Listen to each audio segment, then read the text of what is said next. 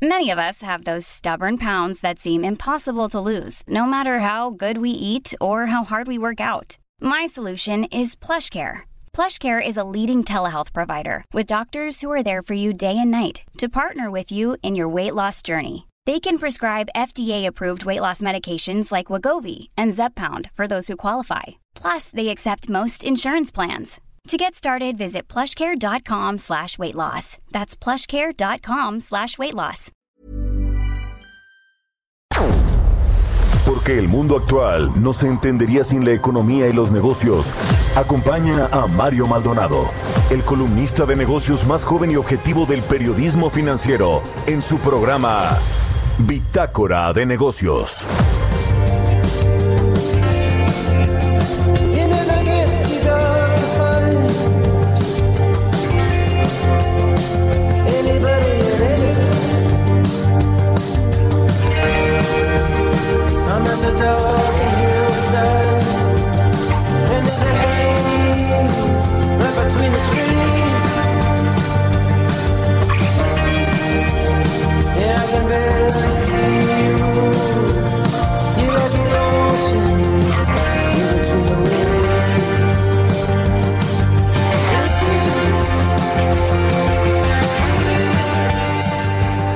¿Qué tal? ¿Cómo están? Muy buenos días. Bienvenidos a Bitácora de Negocios. Yo soy Mario Maldonado y me da muchísimo gusto saludarlos en este martes 15 de diciembre del 2020, mitad del último mes del año de este 2020 tan difícil, tan complicado, tan atípico, tan convulso por el COVID-19.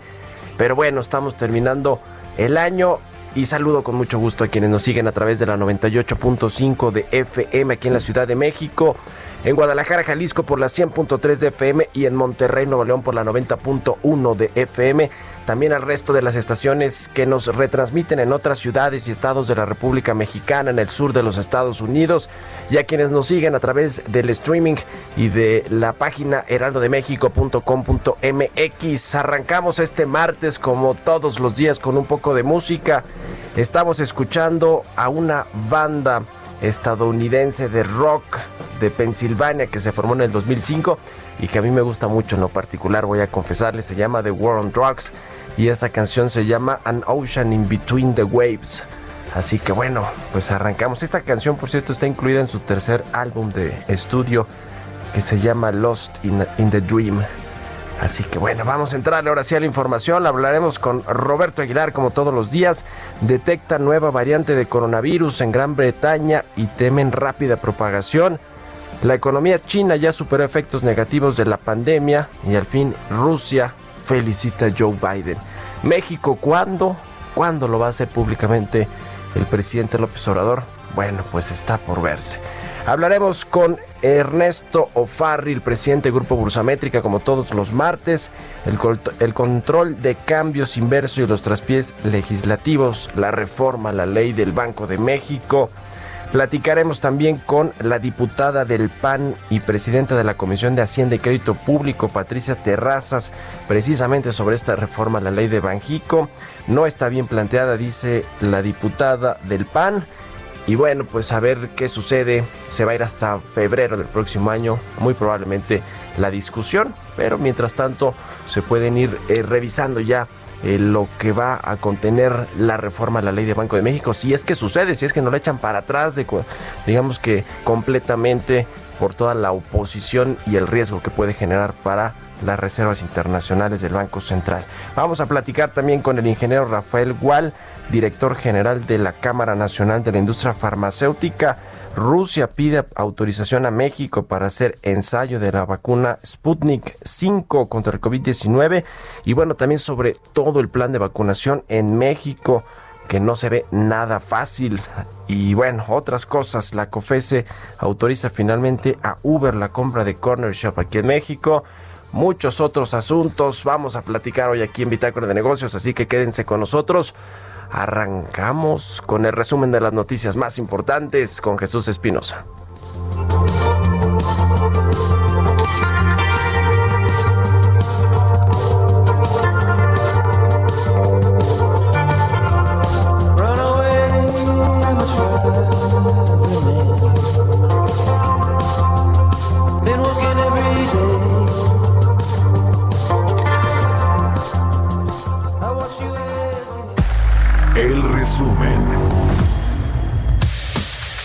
Santiago Nieto, titular de la Unidad de Inteligencia Financiera, se pronunció a favor de que la reforma a la ley del Banjico se analice en una discusión más amplia y técnica a fin de evitar riesgos provenientes del lavado de dinero. También la Unidad de Inteligencia Financiera de la Secretaría de Hacienda y Crédito Público reconoció que las operaciones y uso de efectivo en dólares en la economía constituyen una vulnerabilidad para cualquier país. De acuerdo al reporte Petróleo y Gas, Metales Básicos y Acero Panorama 2021, la calificadora Moody's colocó en perspectiva negativa la industria petrolera mexicana debido a la débil recuperación de la actividad económica prevista para el 2021, ya que ese desempeño impedirá mayor demanda de combustible. La Secretaría del Trabajo irá por la segunda etapa en la implementación de la reforma laboral. Luisa María Alcalde, secretaria de la Dependencia Federal, solicitó a las autoridades estatales que se acompañen a los actores principales de las relaciones laborales, sindicatos y empresarios para concientizarlos e informarles de qué trata la reforma laboral, de sus obligaciones y derechos. José Manuel López Campos, presidente de la Concanaco Servitur, informó que el sector comercio estima una caída de 40% en ventas durante la temporada navideña en nuestro país, sin lo que con esta baja las empresas de México cerrarán el año con saldo negativo debido a la pandemia. La aerolínea Interjet cancelará todos sus vuelos de esta semana hasta el viernes, día en el que aún tenía previsto realizar un par de vuelos. Con esta suspensión, la empresa acumulará siete días con la suspensión total de sus operaciones, con lo que se ve más cerca una quiebra definitiva. Bitácora de negocios en El Heraldo Radio. El editorial.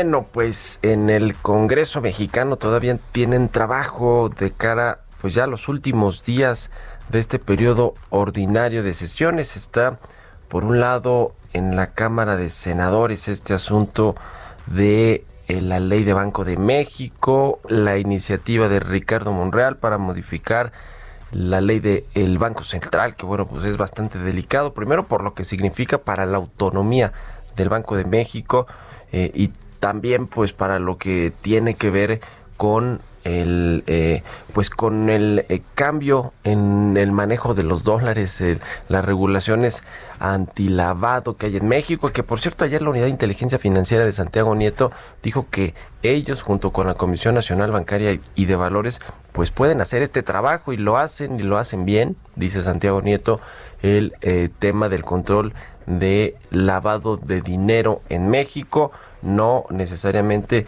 pues se lo tienen que pasar esta responsabilidad, imagínense ni más ni menos que al Banco de México que tiene tantas cosas que hacer desde imprimir los billetes y producir las monedas que circulan en México hasta pues nada más ahí la chamba de la política monetaria, de decidir la política monetaria, las tasas de interés, entre muchas otras cosas, las reservas internacionales, gestionar este balance eh, esta, esta balanza de pagos que tiene el Banco Central. En fin, es todo una super chama lo que tienen que hacer los eh, integrantes de la Junta de Gobierno y todos los que trabajan ahí en Banco de México, que son muchísimos economistas, eh, matemáticos, de todo, de todo tipo de, de, personas ahí, pero de nivel altísimo que trabaja en el Banco de México y que bueno, pues imagínense, todavía le quieren poner una chama ahí de que controle eh, el asunto del lavado de dinero. Así que bueno, vamos a platicar de este tema, eh, vamos a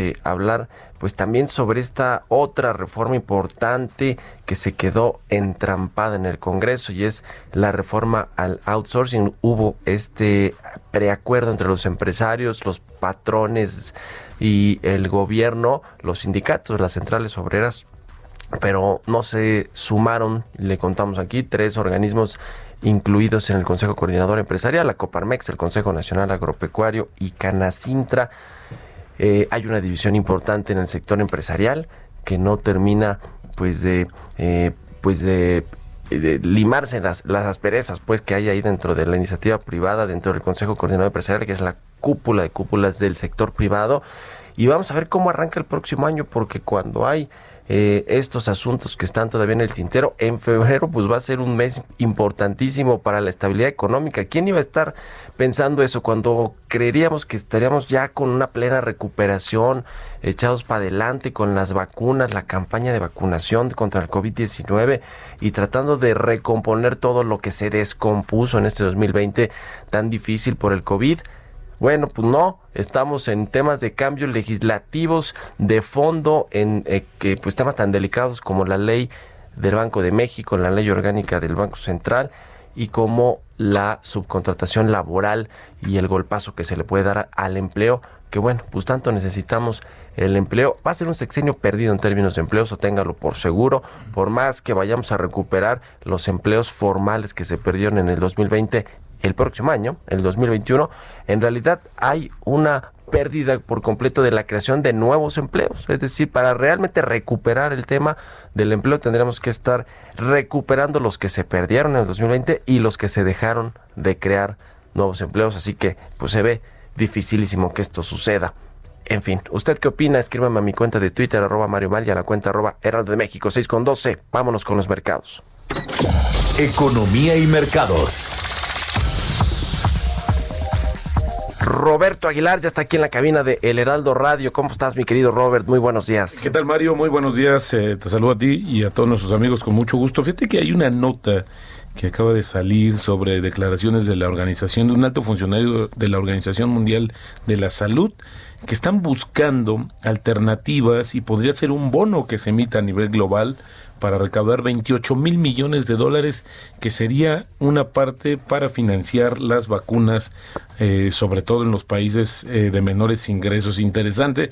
Y bueno, pues se habla de que una vez de que se recupere, dice este funcionario de la Organización Mundial de la Salud, que una vez que se recupere la economía global, en 36 horas se pagarían estos 28 mil millones de dólares por el intercambio comercial. Así es que bueno, pues interesante la postura.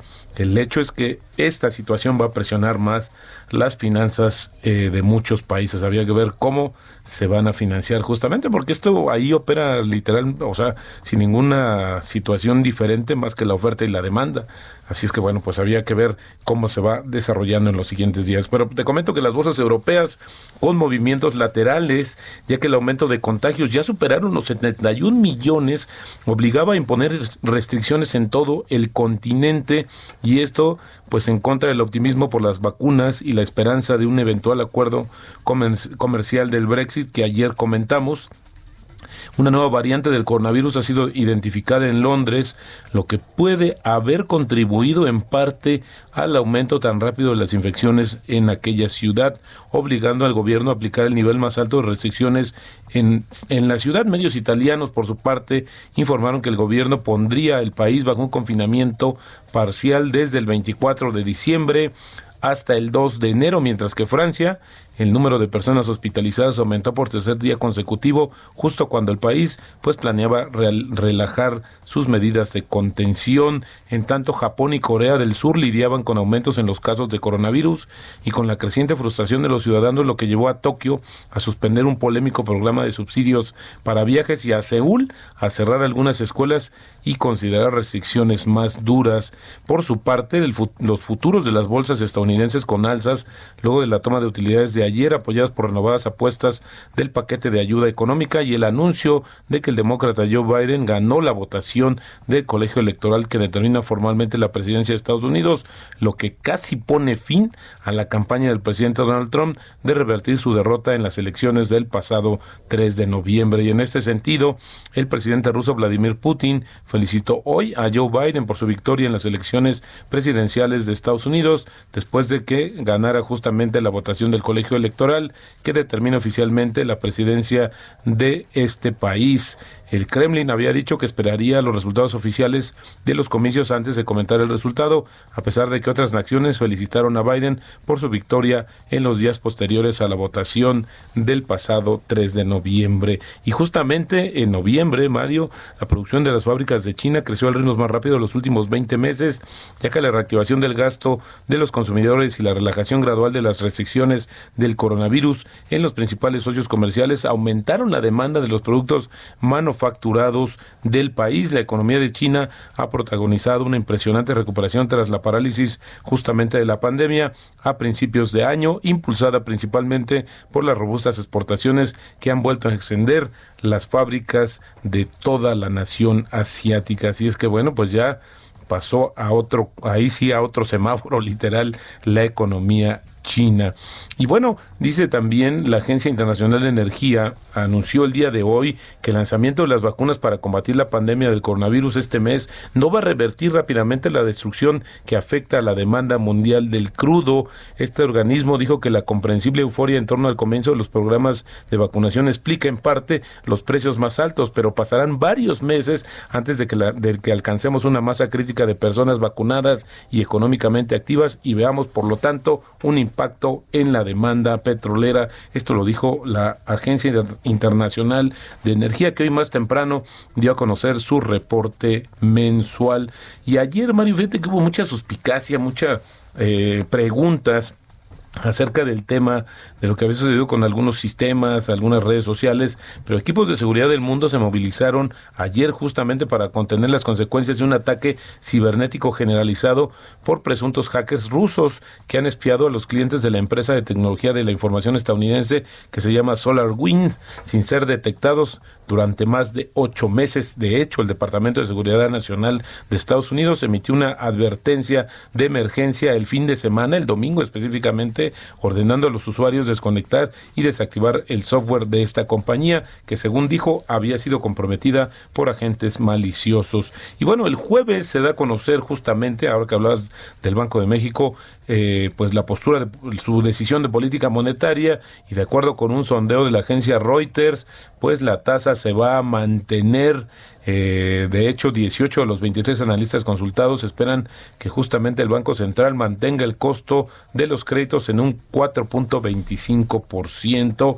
Y ayer también, muy noche, anunció esta, esta empresa TIM, Telefónica Brasil y Claro, que pertenece a América Móvil, que ganaron una subasta para adquirir los activos de otra telefónica móvil de Brasil que se llama OI, con una oferta conjunta de 3.230 millones de dólares. De hecho, el trío ganador había presentado una oferta inicial en julio y planea dividir los activos de esta compañía una vez que reciba la aprobación de las autoridades, pero te decía, justamente eran los únicos postores, pagaron 3.200 30 millones de dólares. Y bueno, el que se nos está regresando, Mario, es el tipo de cambio. En estos momentos ya está cotizando en 20.13. Eh, tenemos así una depreciación acumulada en el año de 6.4%. Y bueno, pues por ahí se está acercando a los niveles que se anticipaban que cerraría el año entre 20.20 y 20.30 pesos por dólar había que ver pues si se cumplen estas expectativas, pero bueno, pues ya se está acercando, ya está rebotando justamente nuestra moneda mexicana. Pues así las cosas, mi querido Robert. También ayer Marta Bárcena dijo que va a dejar la embajada de México en los Estados Unidos, ¿no? Un retiro anticipado. se va a jubilar. Pues muy raro, ¿no? Yo creo que ya con la Cancillería mexicana no se llevaba nada bien y que no estaba de acuerdo con muchas cosas que el presidente López Obrador hacía en materia de política exterior cómo no reconocer el triunfo de Joe Biden, ¿no? Como para empezar. Más bien yo creo que la lectura, que por lo menos yo le doy, es que tiene que ver más con esta situación tácita de haber eh, apoyado a, Donald Trump, a después incluso de los comicios, por eso se ha resistido el gobierno mexicano y parte de esto, me imagino, tuvo que ver con la salida de Bárcenas de... ya veremos a quién manda, pues es la, la, embajada más importante de México en el exterior. Gracias, Roberto. A contrario, muy buenos días. Roberto Aguilar, Roberto AH, síganlo en Twitter, 6 con 20 minutos. Radar Económico. Como todos los martes ya está en la línea telefónica Ernesto Ofarrir, el presidente del Grupo Bursamétrica. ¿Cómo estás, mi querido Ernesto? Muy buenos días. Muy buenos días, Mario. Buenos días a todos. A ver, arráncate con la información. Este asunto de la ley del Banco de México, la reforma que propone Morena y el control de cambios inverso en México. Sí, bueno, pues esta iniciativa es toda una vergüenza. este, me, extraña que el señor doctor Monreal, porque es doctor en Derecho, saque una iniciativa tan absurda y tan, pues digamos, falta de conocimiento de cómo funciona la realidad cambiar en el país, ¿no? Eh, hay que recordar que hace más o menos una década se impuso en México un control de cambios inverso. ¿A qué le llamo ese control de cambios inverso? Bueno, pues para los que pintamos canas, en el año 82, después de la nacionalización de la banca y de el establecimiento bueno, de una macro devaluación que hubo. Eh, se estableció un control de cambios, vamos a decir normal, donde se le prohíbe a los bancos venderte dólares. Y en cambio, muchos años después, por precisamente tratando de cortarle los flujos de dinero al crimen organizado, se implementó este control de cambios inverso que consiste en lo contrario, prohibirle a los bancos que compren dólares. Y esto lo que ha hecho desde hace más de 10 años es que el tipo de cambio del billete en unas pocas ventanillas que son los centros cambiarios, que son los establecimientos que se atreven a comprar los dólares porque se están jugando el pellejo de que los acusen de lavado de dinero, eh, pues el tipo de cambio está muy por debajo en billete, el tipo de cambio del billete, muy por debajo del tipo de cambio interbancario, ¿no? Ese es el control de cambios inverso. Y bueno, pues estamos viendo este traspié legislativo junto con otra serie de iniciativas que están pretendiendo poner límites de precios a los servicios bancarios, por ejemplo, a las Afores pues ya se les estableció un tope en las comisiones que cobran las Afores. Eh, sí, Hubo también la intención de ponerle topes a las comisiones que cobran los bancos y topes ahora, otra iniciativa del propio legislador Monreal, de ponerle techo a las tasas de interés de los créditos. Sí, sí, sí, sí. Ya, yo ponía en un Twitter el otro día, mi querido Ernesto, un poco a modo de burla, ya nada más falta que Ricardo Monreal quiera controlar también la tasa de interés, la tasa de referencia del Banco de México, ¿no? La política monetaria. sí, sí, ya nos falta eso. Este, bueno, pues todas estas, todas estas iniciativas pues simplemente generan distorsiones en el mercado en el que pues todos los participantes si les pones un precio máximo pues se van a colgar del precio máximo y se olvidan de, dar buen servicio de la competencia. Y el que más pierde al final de cuentas es primero los más pobres no al final de cuentas son los que perderían y perdería competitividad en nuestra economía. Pero esta cuestión del Banco de México sí además está generando un riesgo enorme de que pues eh, el, Banco de México está en problemas porque opera con otros bancos centrales que a su vez tienen pues, regulaciones de lavado de dinero y nos pueden confiscar las las reservas internacionales.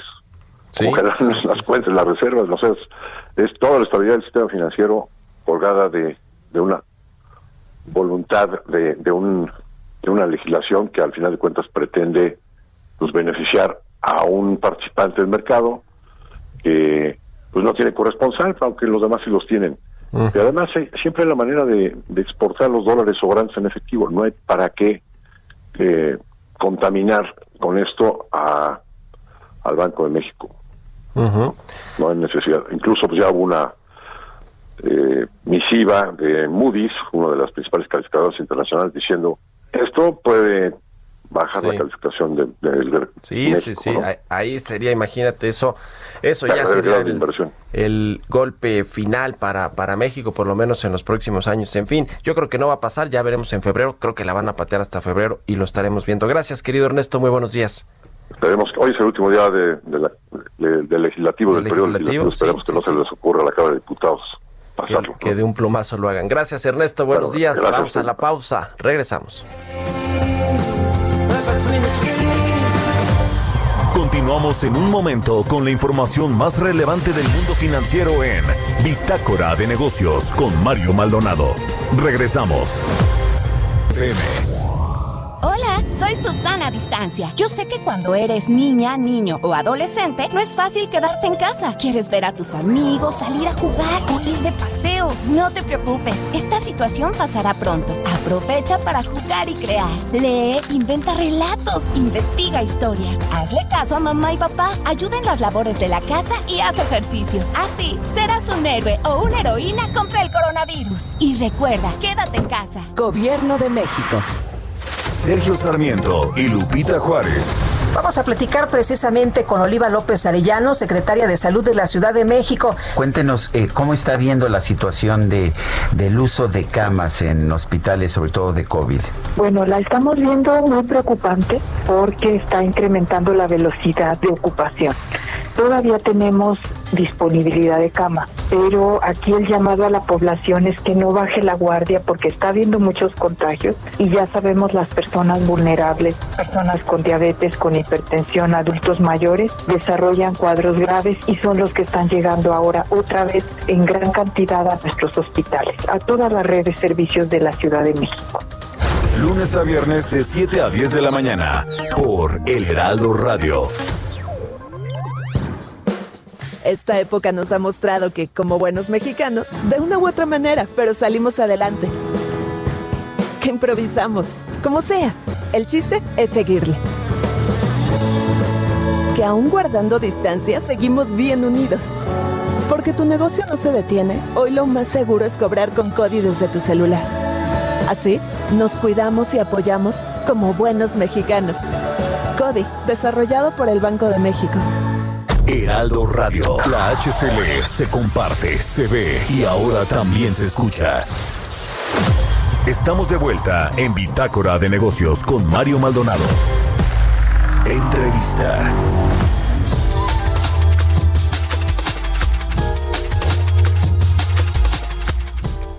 Ya estamos de regreso aquí en Bitácora de Negocios. Son las 6 de la mañana con 30 minutos tiempo del centro de México. Vamos a platicar con la diputada del PAN, presidenta de la Comisión de Hacienda y Crédito Público, Patricia Terrazas, a quien me da mucho gusto saludar en la línea telefónica. Hola Patricia, muy buenos días.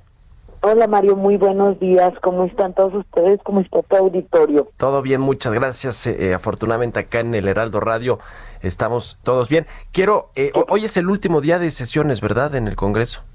Así es. hoy, hoy terminamos este periodo tan intenso, pero pues ya estamos listos. ¿Listos? ¿Qué, ¿Qué viene? Porque, a ver, están estas papas calientes como la ley del Banco de México, la reforma, la iniciativa de reforma a la ley orgánica del Banco Central que propuso la bancada de Morena en el Senado por parte de Ricardo Monreal. Eh, ha habido pues mucha discusión al respecto. ¿Cuál es la, la, postura que se tiene allá en la Cámara de Diputados en la fracción de El PAN? ¿Y qué crees que va a suceder con esto? Yo, yo creo que se va ya para el próximo año, ¿no? En febrero, eh, cuando se retomen pues las los trabajos legislativos.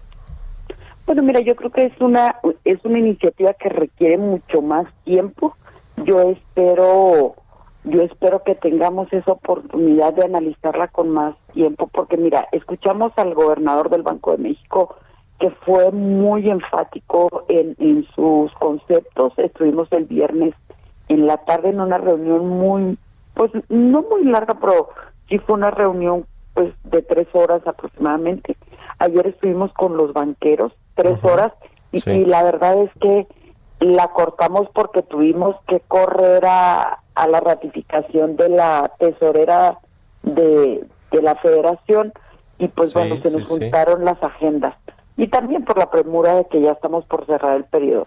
Pero también fue una agenda muy, muy importante, también duró tres horas y ya eh, explicaron los banqueros así con manzanitas eh, cada uno de los conceptos, cada una de las preguntas que, hacían los diputados o las participaciones, porque hubo diputados y sobre todo en Morena que decían que afirmaban las cosas. No es que no creo que se viole la la, la independencia del Banco de México. No, a ver, es que por esto, esto, esto. Eh, el tema de, de, de que se puede mm, contaminar las operaciones que se tengan si se compran los dólares y por eso o sea se los explicaban así con manzanitas para que no quedara ningún reducto de duda en, en ese tema. Pero fíjate que nos falta escuchar por ejemplo y a mí eh, tú lo habrás visto el de ayer porque fue la nota eh, la opinión de la unidad de inteligencia financiera. Ayer Santiago Nieto tuiteaba de que no estaba de acuerdo en ese tema también, por ejemplo, pues hay actores muy importantes que, que, comentaron, por ejemplo, los mismos diputados de Morena, entre ellos Porfirio Muñoz Ledo, este, Ramírez Cuellar, eh, tuitearon que no están de acuerdo en esa iniciativa. Entonces, pues nos falta tiempo, nos falta oportunidad de escuchar muchos actores en ese tema, porque pues sí es una papa caliente muy importante y que viene a, viene a debilitar el sistema financiero mexicano. Entonces, pues sí tenemos que poner mucha atención en eso. Sí, lo pone en riesgo las reservas internacionales y en general la estabilidad del sistema financiero, justamente. Eh, eh, lo que nos digan de los Estados Unidos, diputada Patricia Terrazas, ¿cómo lo ven? Se dice que ya hubo comunicación por parte del Tesoro de los Estados Unidos, que podría venir la Reserva Federal también a dar su opinión con respecto a lo que se pretende hacer con la ley orgánica de Banco de México este asunto cómo interfiere, cómo incide en lo que se está discutiendo allá en la Cámara de Senadores y tendrá que irse a la de Diputados.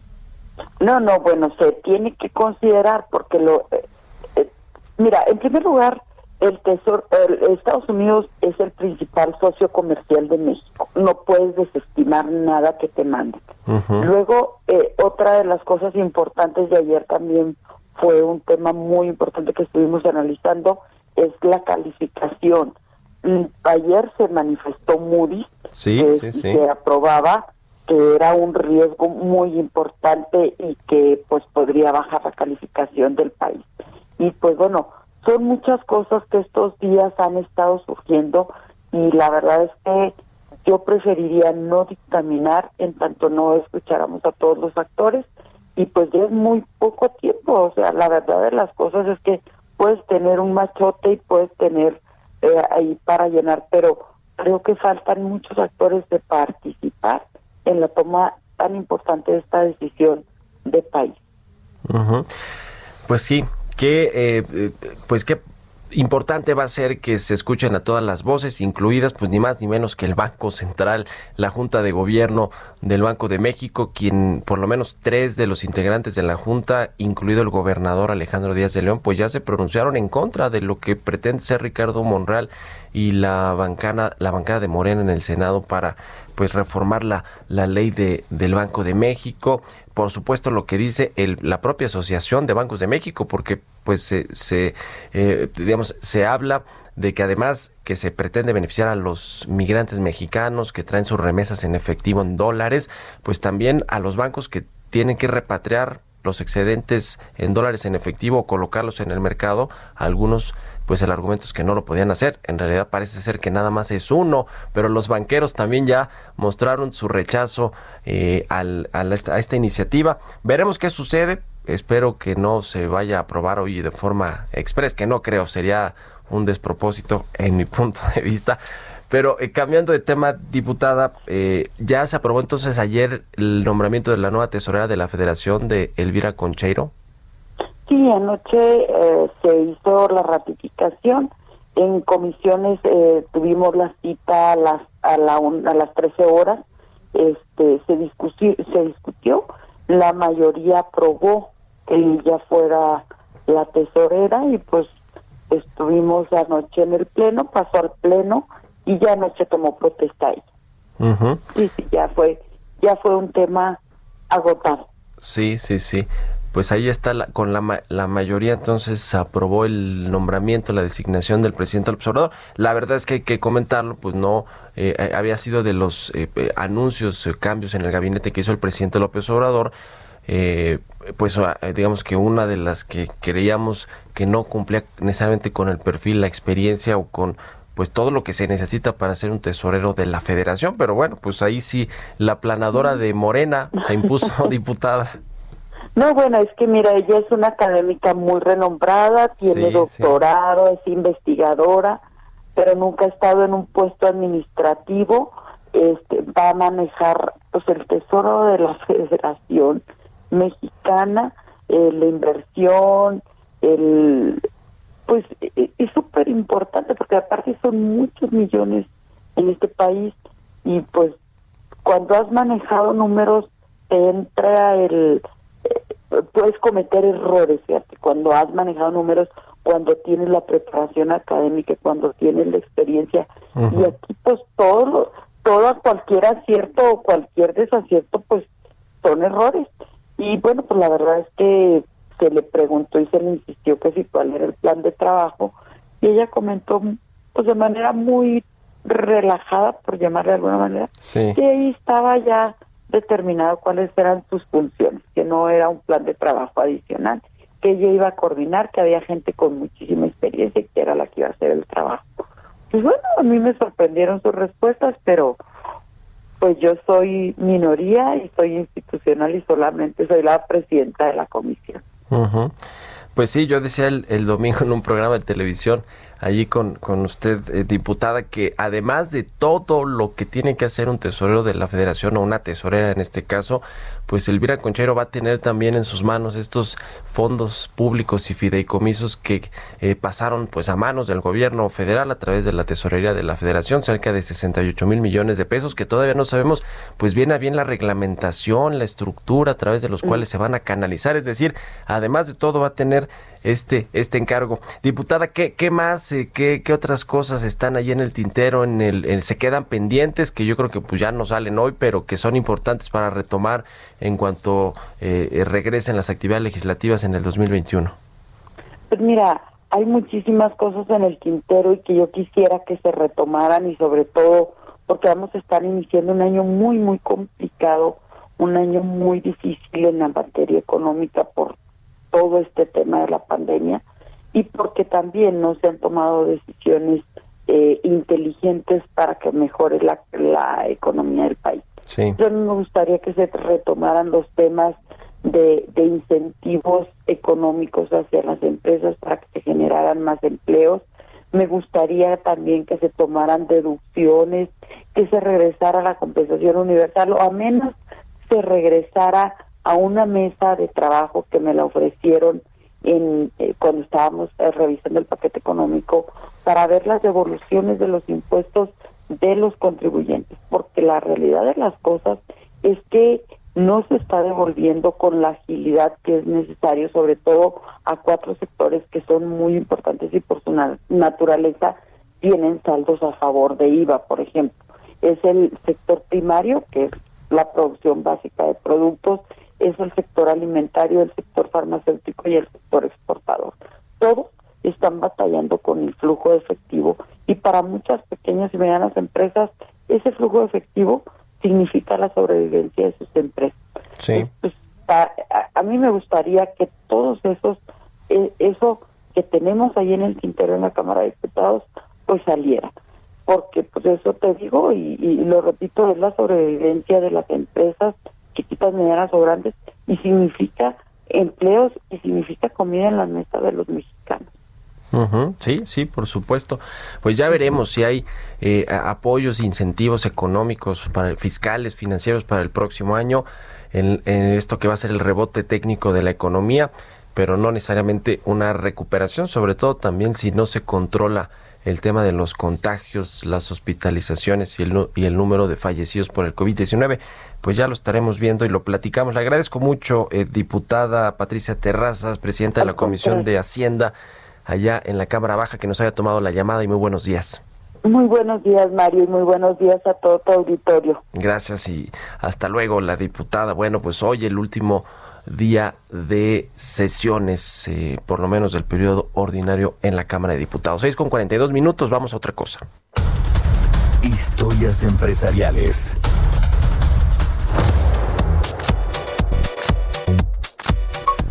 La Comisión Federal de Competencia Económica dio su aprobación para que Uber adquiera parte de la tecnológica Corner Shop después de analizar posibles prácticas monopólicas. Vamos a escuchar esta pieza que preparó Jesús Espinosa. La Comisión Federal de Competencia Económica, la COFESE, dio su aprobación para que Uber pueda adquirir una participación mayoritaria de Corner Shop México, dedicada a la compra y entrega de productos de supermercado. Si bien la transacción fue anunciada en octubre de 2019, la COFESE analizó posibles prácticas monopólicas por parte de Uber con este acuerdo. Sin embargo, la resolución terminó por ser favorable para la tecnológica y sin condiciones del regulador. La compra de esta plataforma de origen chileno le permitirá a Uber fortalecer su estrategia global de entregas, la cual por ahora ejecutaba bajo la marca Uber Eats, centrándose en la entrega de alimentos preparados por restaurantes, negocio que ha aumentado 73% a raíz de la pandemia. Desde hace cinco años, Corner Shop se enfocó en ser una plataforma de compra de comestibles en línea de diferentes tiendas para que sus shoppers los entregaran a los usuarios. Walmart había intentado previamente comprar Corner Shop por 225 millones de dólares, pero la COPE No aprobó la transacción por razones de competencia. México fue el último país de todos los que involucra la compra en aprobar la adquisición. Corner Shop ha estado operando desde julio bajo Uber en ciertas ciudades de América Latina, Estados Unidos y Canadá.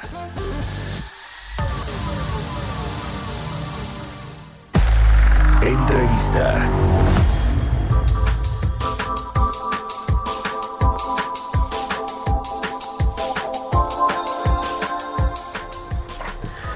Bueno, cambiando de tema, vamos a platicar con el ingeniero Rafael Gualcocillo, director general de la Cámara Nacional de la Industria Farmacéutica, la Caniforma, la Canifarma, perdón. ¿Cómo está, eh, ingeniero? Buenos días. ¿Qué tal, Mario? Qué gusto saludarte nuevamente. Muchas gracias. Igualmente, bueno, pues muchos temas, muy movido el sector, no tendría que ser de otra forma, porque ya van a llegar, en teoría, las vacunas, el primer lote de vacunas contra el COVID-19 de la farmacéutica Pfizer. Viene este plan de vacunación, la campaña. ¿Cómo se ve qué tarea pues tan, tan importante va a tener que hacer el gobierno federal, quien por cierto busca que sean ellos y no los estados quienes controlen todo el asunto de la distribución y aplicación de la vacuna? Sí, yo te diría, bueno, desde luego requiere un, manejo muy especial, como tú sabes, son temperaturas de ultracongelación las que se necesitan para transforma, transportarla y, distribuirla debidamente. Tengo entendido que el laboratorio que Pfizer va a llevar la vacuna hasta ciertos puntos y de ahí será pues las fuerzas armadas las que lo distribuyan en el último kilómetro, digamos, ¿no? Y desde luego van a ser centros, eh, pues, numerosos, pero pero que la gente tendrá que concurrir a, a vacunarse, no no estará en todas las poblaciones, quiero decir. Sí. Y sí es un reto importante, es un reto que, que pues sí eh, implica mucha coordinación y pues ahí el, el Estado, el gobierno es quien tiene que definir cómo es que se lleva a cabo, ¿no? Esta situación de no permitir a los estados y demás, pues son, son decisiones políticas que, que se tendrán que afrontar. Al final, final de cuentas, hay que pensar que es una entrega paulatina, no es que vayan a llegar millones de, de vacunas de, de, un golpe, van a ser durante todo el año. Tengo entendido que el contrato es por cerca de 34 millones de vacunas durante 2021. Uh Sí, sí, sí, sí.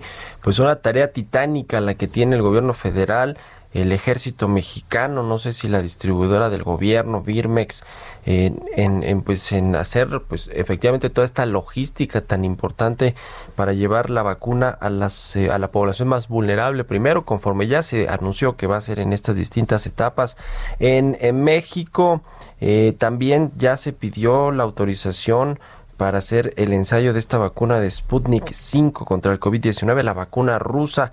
Eh, ¿qué, ¿Qué opinión tienen allí en la Canifarma sobre este tema, eh, Rafael?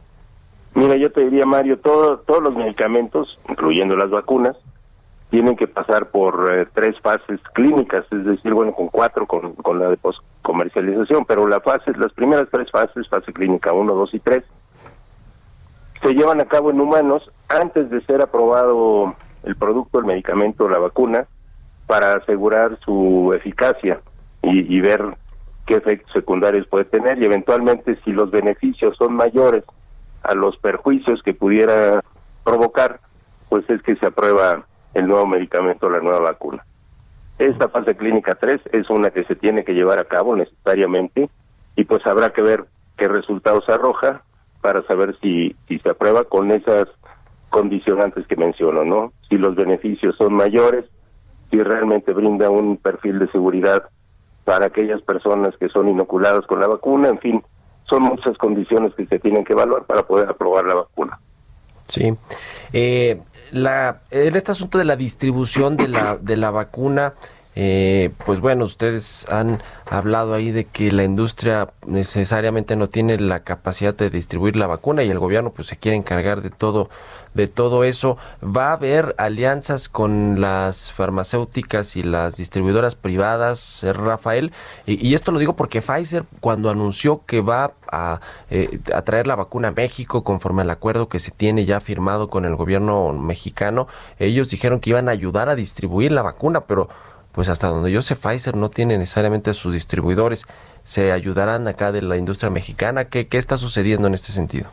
Sí, hay que, hay que distinguir que son dos eslabones totalmente diferentes de la cadena. Uno es la distribución, los operadores logísticos, otro es la industria farmacéutica. La industria farmacéutica per se no tiene esa capacidad de distribución. Ningún laboratorio, algún laboratorio tiene cierta capacidad, pero solamente uno.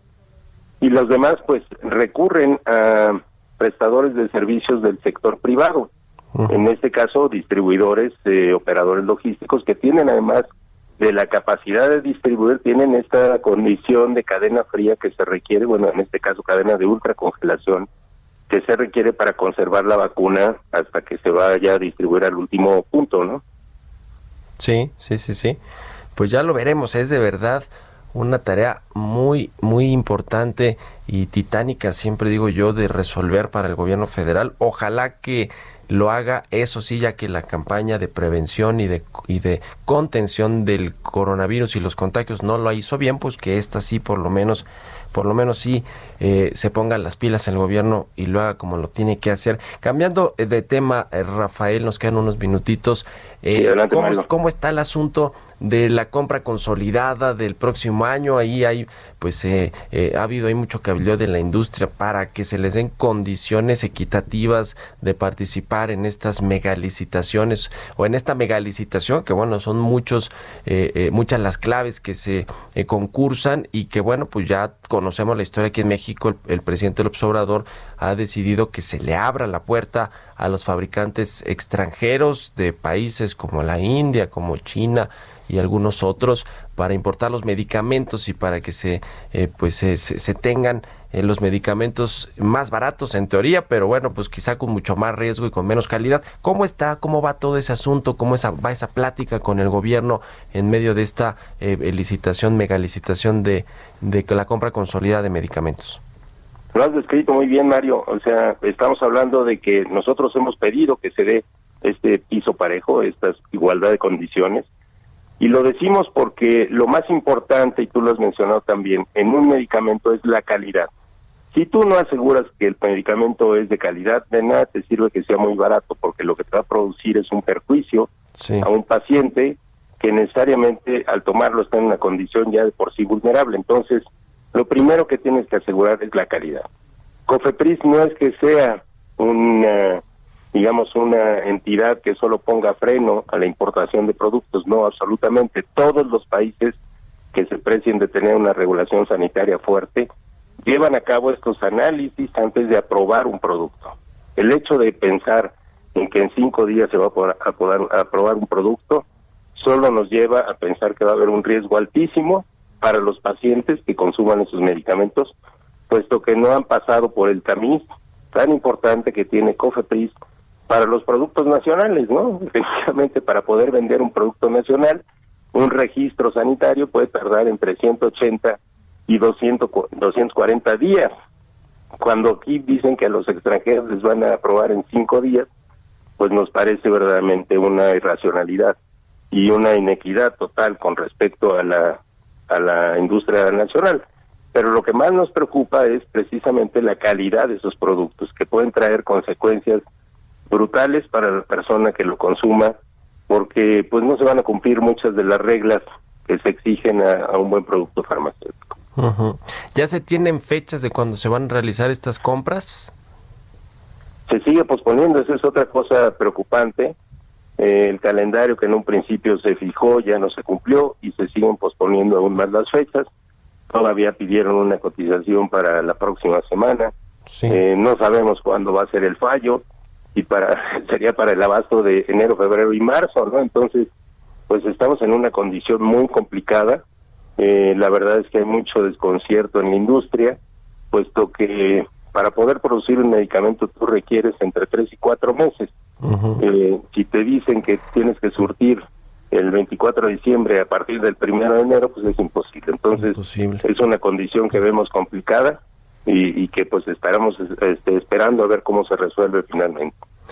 Pues sí, porque el desabasto de medicamentos en el sector público ya lo estamos viendo y nos llegó en el peor momento con este choque del coronavirus y todo lo que significa eso para el sector salud eh, eh, público y privado. Así que pues ojalá que no sigan cometiendo estas pifias ahí en el gobierno del presidente López Obrador, porque eso es lo que ha sucedido y ha sido público, pues como muchos eh, eh, eh, pacientes enfermos, niños con cáncer se han quedado sin sus medicamentos, en fin.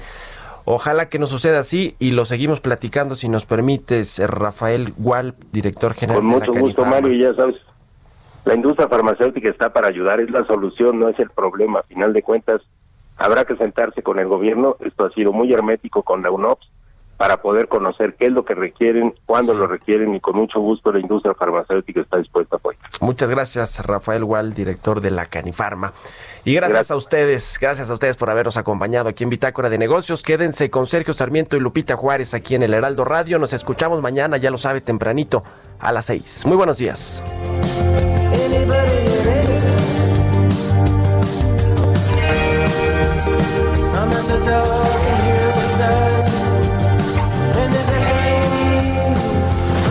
Fue Bitácora de Negocios con Mario Maldonado, donde la H suena y ahora también se escucha una estación de Heraldo Media Group.